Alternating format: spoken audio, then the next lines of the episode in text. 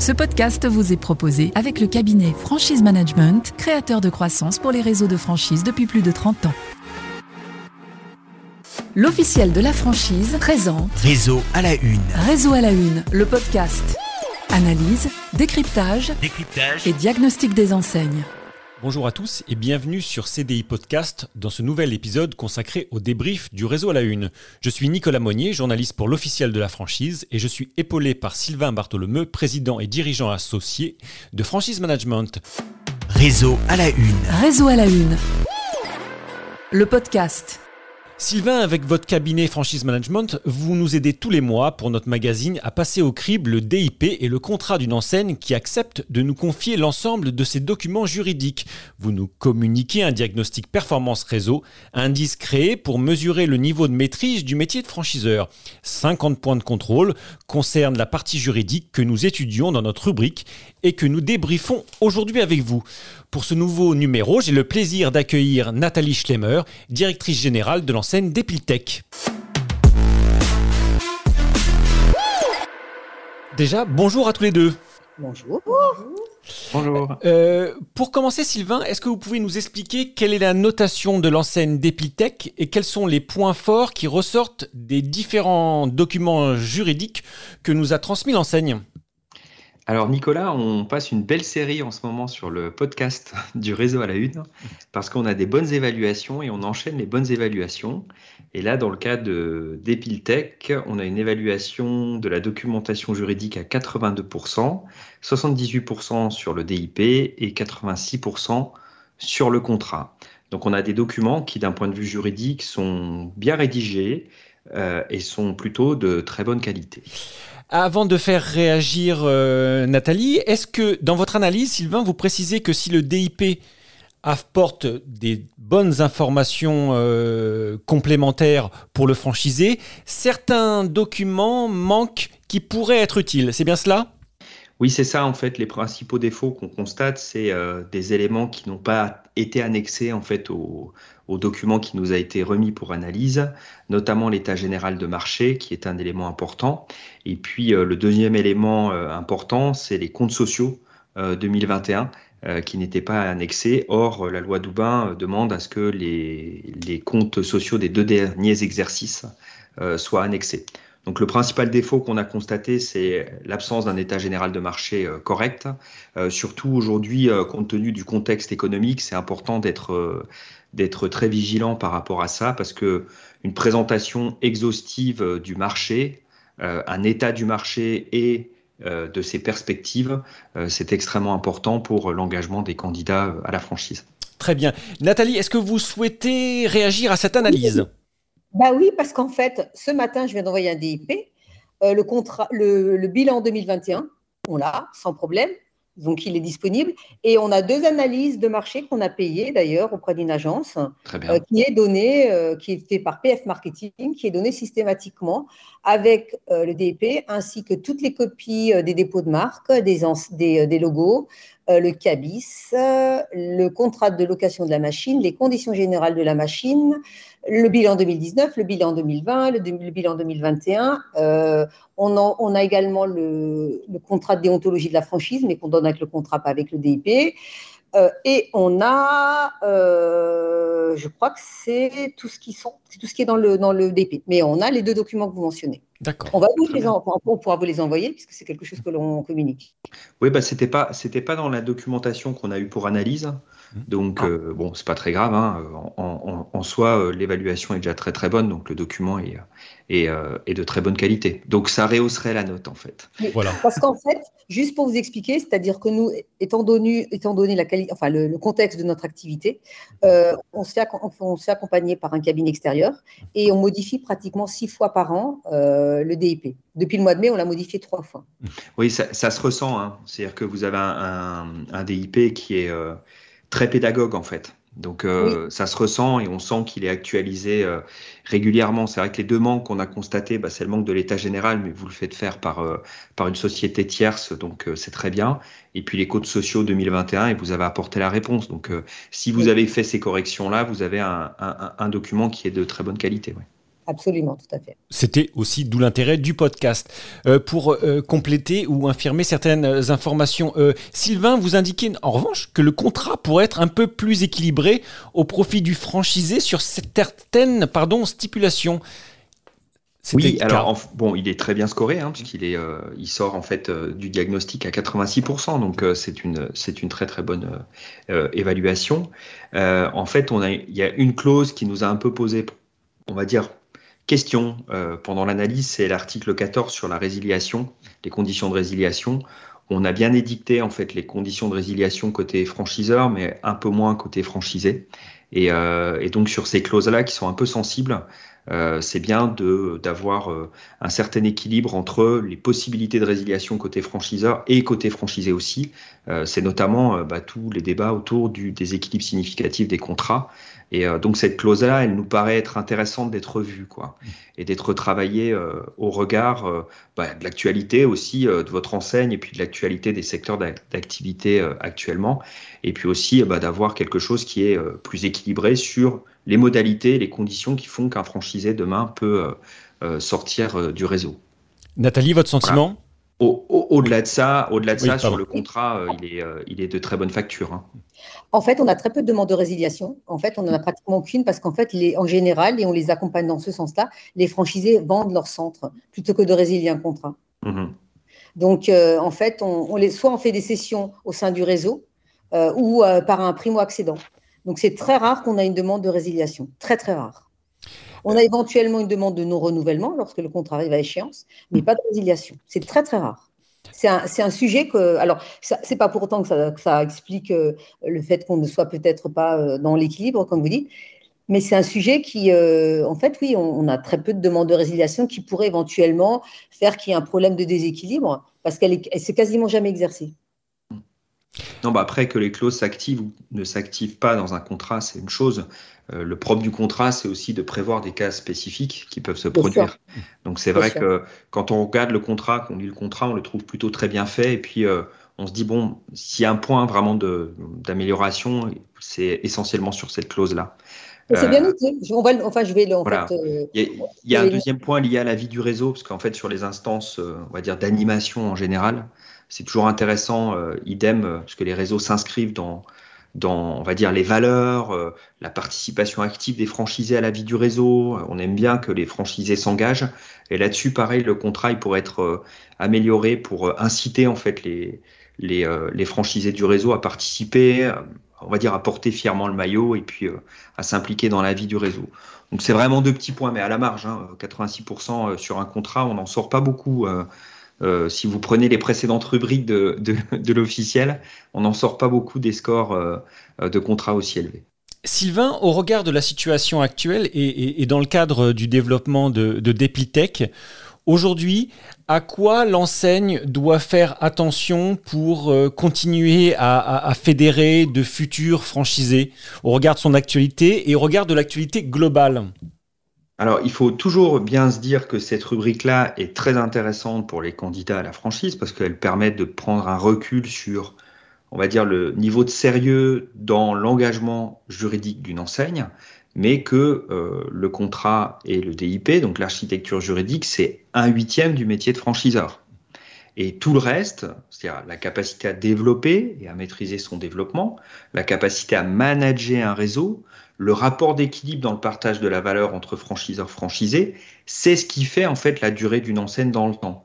Donc s'il y a des points aujourd'hui euh, sur lesquels les franchiseurs doivent être euh, vigilants, au-delà, on va dire, de la protection des intérêts juridiques des parties, c'est aussi euh, le management du réseau, c'est la culture du réseau, c'est le sentiment d'appartenance, c'est le fait que les franchisés gagnent bien leur vie dans le modèle et que le franchiseur propose le meilleur service au meilleur prix pour ses franchisés.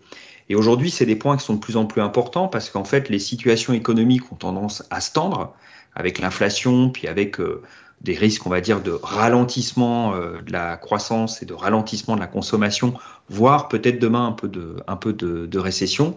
C'est d'être vigilant sur le partage de la valeur et le fait que les franchisés sont dans un système où ils gagnent toujours suffisamment leur vie. Euh, le mieux qu'on peut. Donc c'est vrai que je pense que l'animation et le bon développement euh, ont bon niveau et à la juste vitesse sont des clés pour pouvoir pérenniser une enseigne et passer le cap de ces phases de crise.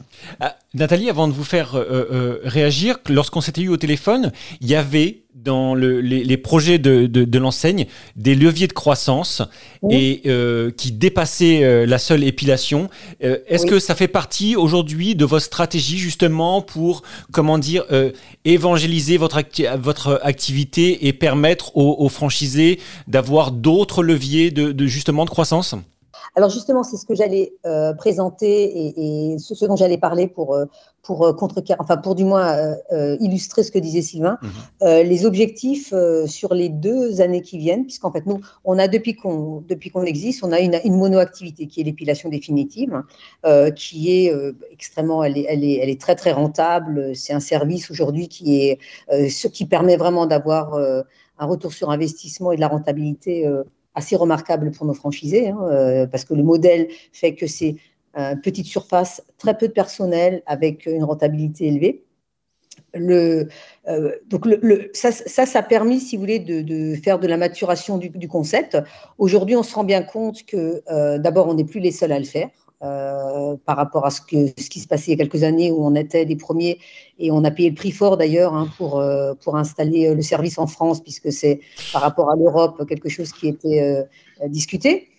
Et donc on a commencé donc il y a le mois dernier de la diversification sur deux nouvelles activités qui commence donc à être mise en place avec euh, tout un dispositif de formation, puisque nous, on a des, en fait, nous, la, la, transmission du savoir-faire, qui est le métier de base du, euh, du franchisé, avant d'avoir un super réseau, avant d'avoir des animateurs, c'est être sûr qu'en fait, ce que vous proposez, pour lequel vous avez des redevances, est quelque chose d'unique et que vous allez transmettre et euh, qui justifie complètement l'appartenance à un réseau de franchise. D'accord. Donc, nous, on a toujours une formation qui est extrêmement poussée qui est longue et qui euh, a euh, qui, comment dirais-je, sur lequel il y a non seulement un dispositif de documentation, mais de pratique extrêmement poussé parce que on, a fait euh, des, études et des, analyses de compétitivité et de, et de ce qui se passe sur le marché. En esthétique, c'est très rare hein, d'avoir de la vraie transmission et c'est également lié à la technicité de notre, de notre machine. Donc forcément, c'est pas quelque chose qu'on peut utiliser comme ça du jour au lendemain. Et euh, donc, cette formation, elle est, très, euh, comment dirais-je, c'est vraiment le pilier de notre métier, vraiment, avant tout. Et à ça, ça s'ajoute maintenant, depuis le mois d'août, les deux activités qui sont donc un soin euh, qu'on appelle donc de, l'hydrofacial. Alors, ce n'est pas le bon terme parce que l'hydrofacial, c'est le nom d'une machine, mais c'est tout ce qui est soin complet. C'est un soin en quatre soins avec des technologies qui n'existaient pas il y a quelques années, qui nous permettent d'avoir, d'aller très loin tout en étant non invasif dans, le peeling, euh, dans l'électroporation, dans de la cryo, également de l'électrostimulation. Hein. C'est des choses qu'on ne faisait pas sur le visage, qu'on faisait essentiellement sur le corps. Et de l'électrolyse, qui est euh, là, pour le coup, la petite couture. C'est comme les petites mains dans les ateliers, puisque vous enlevez poil par poil avec une autre technologie. Et ça, on est en train de le, donc de le diffuser sur les, euh, les franchisés qui sont extrêmement contents. On a une très bonne réceptivité. Et c'est vraiment une différenciation parce que ça permettra d'aller non seulement, euh, si vous voulez, récupérer la petite marge euh, qu'on avait, qu'on a donnée, je dirais, à la concurrence essentiellement aux dermatologues, de pouvoir aller maintenant chercher de la vraie croissance. Et l'objectif est d'avoir toujours dans le pipe une technologie qui nous permettra d'avoir euh, la capacité d'être tout le temps leader et innovant sur le marché de l'esthétique, utilisant des technologies en respectant le cahier des charges et les contraintes d'un franchisé qui a un magasin souvent entre 60 et 100 mètres carrés et qu'on ne va pas lui dire euh, tous les quatre matins d'acheter une nouvelle machine et d'augmenter euh, son, et d'aller chercher un nouveau magasin. c'est vraiment un enjeu pour nous d'aller chercher de la croissance sur ça et euh, également d'utiliser des dispositifs digitaux marketing que l'on faisait mais que l'on faisait de façon un peu artisanale et qui maintenant vont être industrialisés entre autres l'influence, hein, parce que qu'on aime ou qu'on l'aime pas, aujourd'hui c'est quand même quelque chose qu'il faut mettre en place, du vrai marketing digital. Euh, et bien entendu continuer, puisque ça a été notre, vraiment je crois qu'on a été les premiers à le faire, on le fait très bien et on continue à très bien le faire, c'est ce qu'on appelle le web to store, c'est-à-dire de ramener les clients directement euh, de là où ils sont, sans qu'ils connaissent le magasin, vers le magasin, et on le fait pour tous nos franchisés. Euh, Sylvain, on le voit là, on, le sent, hein, d'Epitech, ils, ils sont sur la, sur la bonne voie. Euh, oui, déjà, ils sont. Ce que j'aime bien dans le discours, c'est d'être conscient que la formation, que le savoir-faire, c'est la clé de réussite d'un réseau. Et en franchise, il n'y a pas de secret, et notamment en réseau, la force d'un réseau, c'est de partager, de mutualiser, de définir quelles sont les meilleures pratiques et de s'enrichir en fait les uns des autres par ce partage-là. Donc on sait très bien qu'à un moment donné, la logique d'un réseau, c'est l'effet de nombre, mais aussi l'effet de rigueur de chacun des individus pour appliquer au maximum le corpus qui a été défini comme étant les bonnes pratiques. Et à partir de là, en fait, on a euh, un effet qui est euh, de levier qui est très intéressant pour un réseau parce que on a une marque qui est rassurante pour le consommateur, on a une marque qui véhicule des valeurs autour d'un concept qui a été clairement défini et qui est répliqué le plus strictement possible par les adhérents du réseau. Et donc derrière, ben, on a des effets de synergie puisque comme on fait euh, individuellement tous la même chose, ben on peut partager, par exemple sur les réseaux sociaux, par exemple sur des négociations avec des fournisseurs, etc., etc. Donc le fait d'avoir les mêmes pratiques et d'avoir une homogénéité en fait euh, au sein du réseau crée en fait les effets de levier d'économie d'échelle, de mutualisation et puis aussi de qualité de service et de réassurance vis-à-vis du consommateur. Donc ça c'est vraiment la clé. Donc euh, c'est un élément que les franchiseurs et aussi les candidats à la franchise au moment de s'engager doivent regarder euh, de manière rigoureuse est-ce que le réseau est vraiment bien homogène?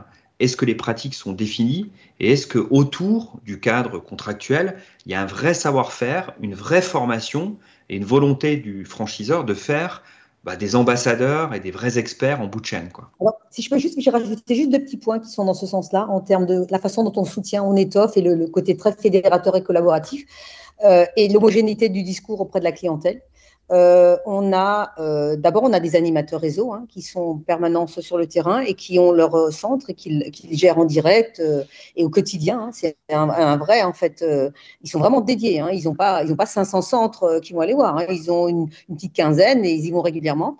Et on a en place au niveau du siège un service client qui gère dès qu'il y a un client qui a un problème de performance, de réaction. En fait, le franchisé peut se retourner vers notre service client et on reprend complètement relais, on donne le bon discours, euh, la façon dont gère le client pour que chacun gère le client de la même manière, que l'on soit à Lille, à Marseille. Donc ça, c'est un élément d'homogénéité qui est extrêmement important. Donc vous serez traité de la même manière où vous êtes et, en fonction du centre et de la ville.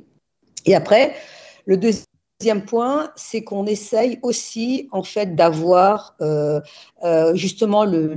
Alors nous on a des franchisés, qu'ils soient euh, multifranchisés. Quand je dis multifranchisés, c'est-à-dire qu'ils ont plusieurs centres, ou parce qu'on a une grande partie de nos, nos, nos, nos franchisés qui sont multifranchisés, ou qu'ils soient juste avec un centre.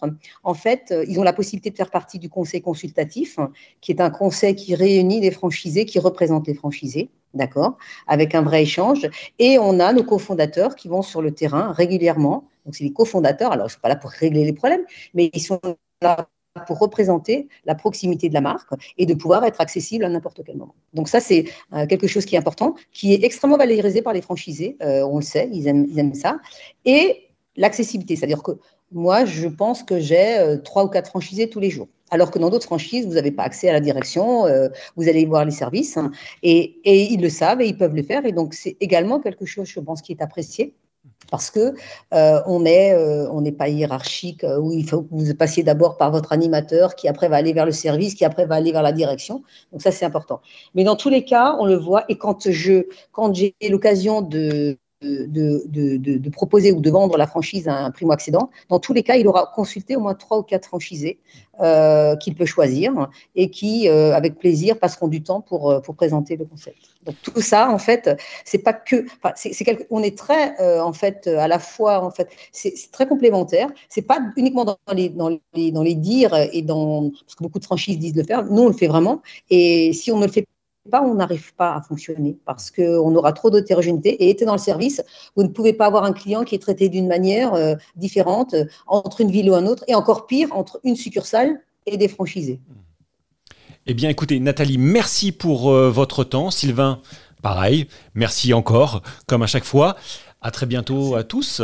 À bientôt. À bientôt. Merci beaucoup. On se retrouve très bientôt pour le prochain épisode. En attendant, vous pouvez retrouver tous nos podcasts directement sur notre plateforme CDI Podcast, mais aussi sur toutes les plateformes de streaming.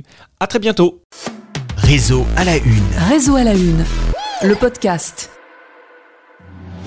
Ce podcast vous a été proposé avec le cabinet Franchise Management, créateur de croissance pour les réseaux de franchise depuis plus de 30 ans.